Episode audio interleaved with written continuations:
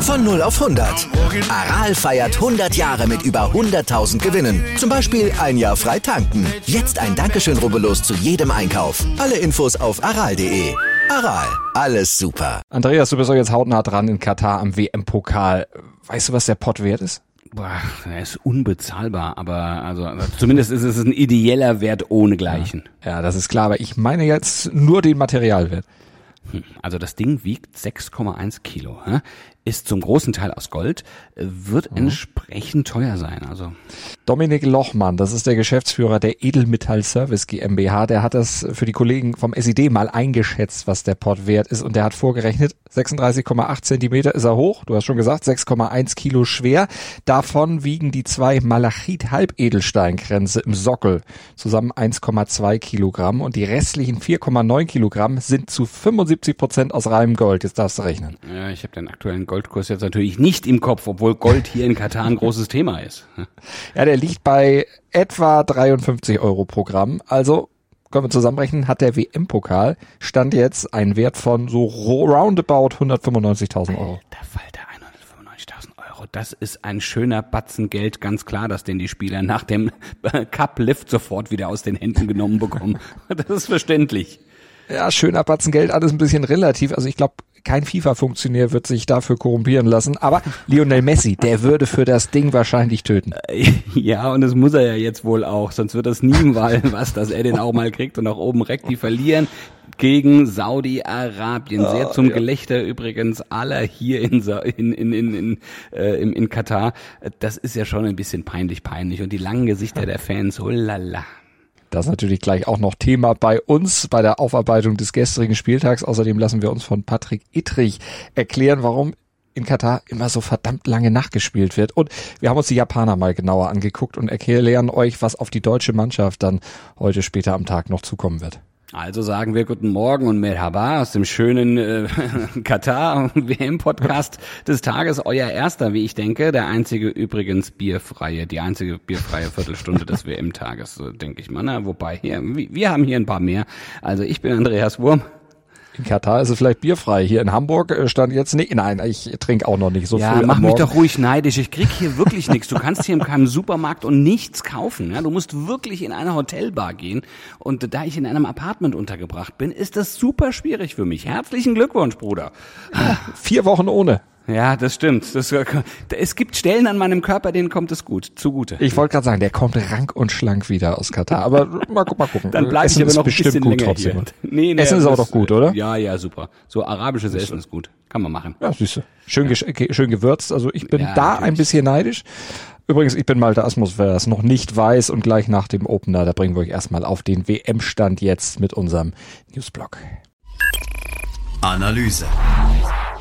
2-0-Nummern zwischen Dänemark und Tunesien sowie Mexiko und Polen. Ein französischer 4 zu 1 Kantersieg gegen Australien, mit dem die Equipe Tricolore dem Weltmeisterflug vorerst mal den Mittelfinger zeigte und eine faustdicke Überraschung. Ausgerechnet Underdog Saudi-Arabien brachte möchte gern Favorit Argentinien die erste Niederlage seit drei Jahren bei und bescherte dem eigenen Volk durch den 2 zu 1 Sieg einen neuen nationalen Feiertag. Das Topspiel.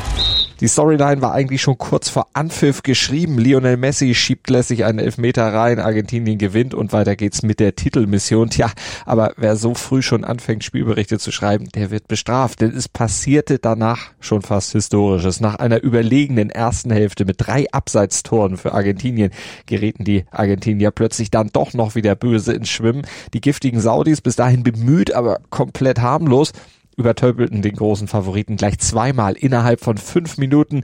Messi und Co. die wussten gar nicht, wie ihnen da geschah und bissen sich danach an der knallharten Abwehr und vor allem dem Torhüter der Saudis die Zähne aus. Der Spieler des Spieltages. Es war ohnehin der Spieltag der Torhüter. Für Saudi-Arabien glänzte Mohamed Alouais, der schon fast im Stil von Manuel Neuer die Argentinier das Fürchten lehrte.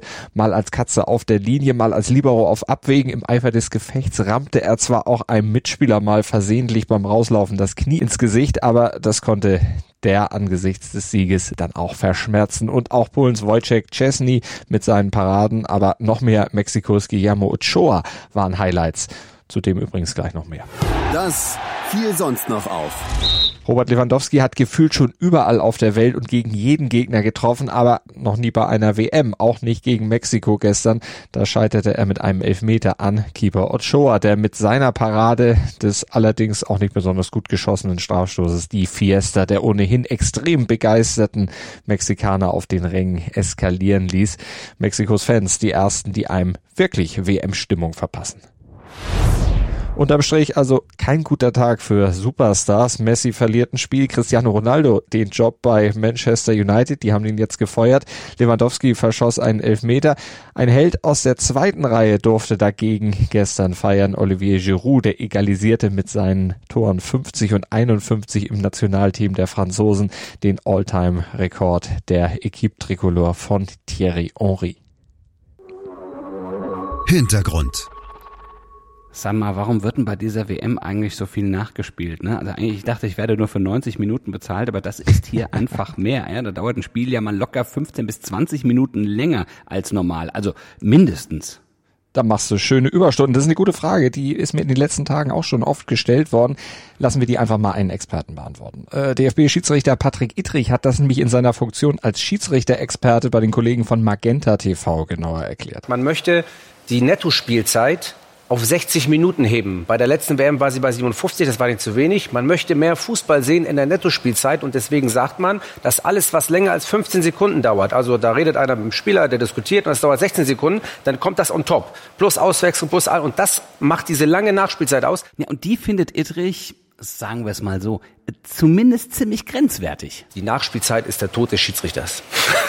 Weil es immer in der Nachspielzeit zu Situationen kommt, wie in der zehnten äh, Minute der Nachspielzeit, zu einem Foulspiel und der Schiedsrichter musste raus. Ich sehe alles aus Schiedsrichtersicht und was passiert? Der Schiedsrichter hat einen Fehler gemacht, wer weiß, ob er noch ein Spiel kriegt. Deswegen finde ich das mit der Nachspielzeit auch grenzwertig. Wir müssen mehr Nachspielzeit machen, aber für solche Fälle finde ich es schon echt grenzwertig. Das heißt, Edrich argumentiert hier aus der Sicht des Schiedsrichters, aber auch für die Spieler ist das insgesamt nicht nur grenzwertig, sondern sogar richtig problematisch. Das hat Magenta TV-Experte Moritz Volz ergänzt, ehemaliger Bundesliga- und Premier League-Spieler. Und der meint damit natürlich Stichwort äh, Belastungssteuerung.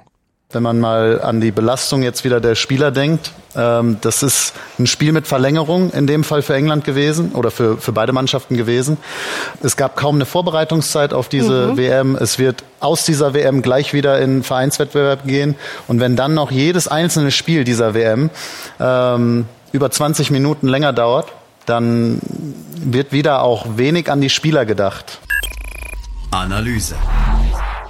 Heute geht die Fußballweltmeisterschaft dann auch äh, fußballerisch endlich auch für die deutsche Nationalmannschaft und auch für mich los. Und äh, der DFB und sein Team ähm, ja, also traditionell haben wir bei Turnieren meistens eine ziemlich starke, bei WM-Turnieren meistens äh, eine ziemlich starke Startbilanz. Von 19 Auftaktspielen wurden 13 gewonnen, vier endeten Unterschied, unentschieden und nur zwei gingen verloren und vor allem vier Weltmeistertitel ja, wurden allesamt mit dem Auftaktspiel sozusagen gewonnen. Also Auftaktspiel gewonnen, Weltmeister geworden. Andererseits setzt da eine Niederlage, war das auch der Anfang vom Ende.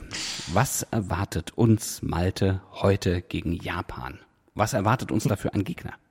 Also auf jeden Fall ein Außenseiter, aber trotzdem äh, ein nicht zu unterschätzender Gegner, denn die Japaner, ja, die haben ja zahlreiche Spieler, die in Europas Top-Ligen aktiv sind, sind also Spieler auf sportlich hohem Level natürlich gewohnt. Wir kennen ja einige von denen aus der Bundesliga, Ito und Endo von Stuttgart, Yoshida von Schalke, Haraguchi von Union, Kamada von Frankfurt, Doan von Freiburg, Itakura von Gladbach, Asano aus Bochum, Tanaka aus Düsseldorf. Also die kennen natürlich dann auch ihre Gegenspieler heute zum großen Teil sehr gut. Und dazu kommen ja noch neun weitere Europa-Legionäre. Naja, das ist äh, also, klingt schon mal als ein, eigentlich ein ganz starkes Team. Ne? Die einzigen beiden Duelle zwischen Japan und Deutschland liegen schon ein bisschen länger zurück. Das war 2006. Da gab es ein Testspiel, ein 2 zu 2. 2004 gewann das deutsche Team dann mit 3 zu 0. Daraus kann man natürlich keine Rückschlüsse mehr ziehen. Das ist schon wirklich lange her. Wie würdest du äh, den Spielstil der Japaner Stand jetzt beschreiben? Und wir denken auch mal dran, bei der letzten Weltmeisterschaft haben die sich mit Belgien, dem Finalisten, dann ein wirklich wirklich, wirklich großes Spiel geliefert. Ja? Mhm. Das stimmt. Und Japan ist auch stand jetzt eine Mannschaft, die sich definitiv nicht nur hinten reinstellen wird. Also ganz im Gegenteil sogar gegen vermeintlich stärkere Gegner formieren die sich nämlich meist in einem 4-1-4-1, verteidigen sehr hoch, stören also früh und ihr eigenes Auf Angriffsspiel, das kann sich auch sehen lassen, denn Japan hat eine große Stärke und das ist schnelles Pass- und Laufspiel. Die haben so eine, so eine Art Duracell-Mentalität, sind immer in Bewegung, extrem wuselig und auch sehr konterstark. Und das ist ja was, wo die deutsche Hintermannschaft, Niki Süle hat in der Pressekonferenz vorgestern, glaube ich, gesagt, doch immer große Probleme hat, recht anfällig ist. Aber auch bei eigenem Ballbesitz ist Japan gefährlich. Die können ihr Spiel sehr schön von hinten aus dem Mittelfeld aufbauen, bewegen sich dann auch da sehr schnell über die Flügel nach vorne. Ito oder Mitoma, das sind so die ja, Aktivposten da auf den Flügeln und damit bewegen sie sich in Richtung gegnerisches Tor und kreieren so da dann auch einen Großteil ihrer Chancen. Naja, also das, das zeichnet sie also durchaus auch aus, muss ganz kurz korrigieren. Ich habe gerade gesagt, Belgien war im Finale, das waren sie nicht. Sie sind Dritter geworden in Russland bei der Weltmeisterschaft äh, 2018. Nur das, damit jetzt keiner hier äh, eine, eine Sprachnachricht schickt und sagt, der Wurm erzählt Käse. da eine, haben sie ihm. Äh, De, dein Mitbewohner ist doch Belgier, der hat dich bestimmt Ja, ja, der, der, der, zum Glück, der ist jetzt gerade nicht da. Also der ist, äh, oder schläft noch, ich weiß nicht, Chris. Wahrscheinlich. Ah, ist egal. Ist, so also, gut, ähm, aber sag mal, haben die auch Schwächen? Ja, die Chancen, die sie sich herausspielen, ich hatte es eben gesagt, die über außen herausgespielt werden, die nutzen sie viel zu selten. Ihr Expected Goal Wert, der ist wirklich stark ausbaufähig. Die haben in der Quali gerade mal zwölf Tore geschossen und das war zusammen mit Saudi-Arabien die schwächste Ausbeute da in den Asiengruppen, ja. Und das liegt dann auch an ihrer Ungefährlichkeit nach Standardsituationen. Da haben sie keinerlei Experten, die das jetzt wirklich besonders gut können und ihnen fehlt auch ein absoluter Star, so ein Leader, also einer, der die Mannschaft auch mal mitreißen kann. Wenn es nicht so gut laufen sollte, und da hoffen natürlich aus deutscher Sicht, dass es dann für Japan nicht ganz so gut läuft heute im Spiel. Das bringt der Sporttag. Stand jetzt. Also, das erste deutsche Spiel beginnt um 14 Uhr. Das ist äh, katarischer Zeit um 16 Uhr und äh, ich muss jetzt auch jede Sekunde, also wenn ihr den Podcast zum zum Start wirklich 7 Uhr 7 hört, dann bin ich quasi direkt im, im zum zum zum auf dem Weg sozusagen schon ins Stadion. Ja. Äh, übrigens ohne den verletzten Leroy Sané, also der liegt jetzt nicht bei mir hier noch, sondern der ist im Mannschaftsquartier. ähm, äh, davor will Vize ähm, Weltmeister Kroatien im ersten Spiel des Tages um 11 Uhr wiederum deutscher Zeit mit einem Sieg gegen Marokko auch erfolgreich in das Turnier starten, klar. Ja, die Form spricht für Kroatien. Die haben fünf Länderspiele in Folge gewonnen und Marokko, die warten seit 1998 auf ein gewonnenes WM-Spiel. Ja, aber auch die Fanschar, ne? Also es ist wieder, also ja. wirklich Doha ist voll mit kroatischen Fans. Also das ist wirklich Wahnsinn, was da alles mitreißt. Ich bin da sehr gespannt, wie es dann im Stadion aussieht. Ja, dann geht's um 17 Uhr äh, noch das zweite Duell der deutschen Gruppe. Da ist dann äh, Spanien gegen Costa Rica am Start. Spanien wartet seit 2006 auf einen Auftaktsieg bei einer WM, aber bei denen müssen Niederlagen zum Start nicht unbedingt was bedeuten. 2010 hatten sie gegen die Schweiz verloren, am Ende wurden sie trotzdem Weltmeister. Ja, und dann gibt's dann noch äh, zum Abschluss des Tages das Spiel Belgien äh, gegen Kanada. Das sind hier wirklich meine zwei Buddies, also belgischer Stadionsprecher äh, Chris und dann der Kanadier. Das ist auch ein sehr, sehr guter Typ. Ab 20 Uhr das Ganze dann. Ja, der ewige Geheimfavorit Belgien, seit zwölf WM-Gruppenspielen schon ungeschlagen, hat aber trotzdem nie was genutzt. Die Niederlagen folgten dann irgendwann immer in den K.O.-Runden. Das letzte Auftaktmatch verloren sie übrigens 1986 und damals war Kanada das erste und bis heute einzige Mal bei einer WM mit dabei. Und zu den Kanadiern habe ich noch einen Fun Fact. Der Coach nämlich, John Hurtman, ist der erste Nationaltrainer, der schon Frauenteams und jetzt auch eine Männermannschaft bei einer WM betreut. Wenn du noch mal ein paar mehr Fun Facts haben willst, ne, ich habe hier den, den, den besten Gesprächspartner, habe ich hier ähm, auch, ähm, auch übrigens ein großer Podcaster. Der hat einen Podcast mit ah. zwei altinternationalen äh, Nationalspielern Kanadas.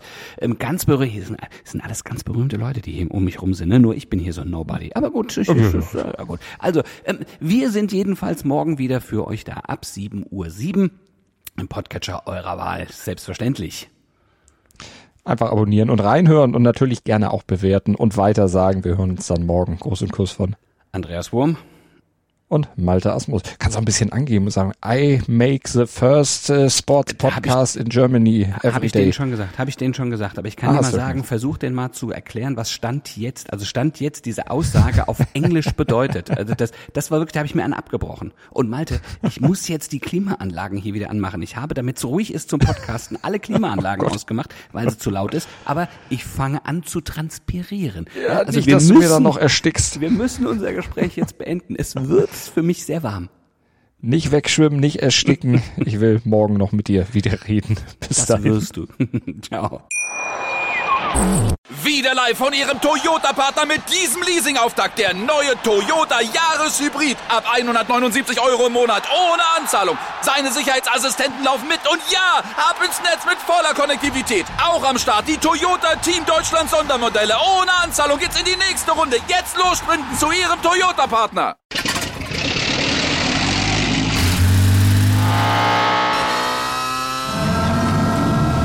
Von 0 auf 100.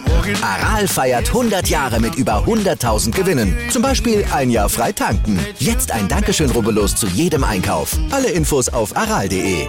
Aral, alles super. Dir hat dieser Podcast gefallen? Dann klicke jetzt auf Abonnieren und empfehle ihn weiter. Bleib immer auf dem Laufenden und folge uns bei Twitter, Instagram und Facebook. Mehr Podcasts aus der weiten Welt des Sports findest du auf meinsportpodcast.de.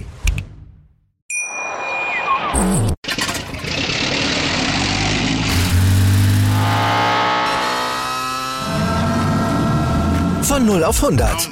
Aral feiert 100 Jahre mit über 100.000 Gewinnen. Zum Beispiel ein Jahr frei tanken. Jetzt ein Dankeschön, rubbellos zu jedem Einkauf. Alle Infos auf aral.de. Aral, alles super.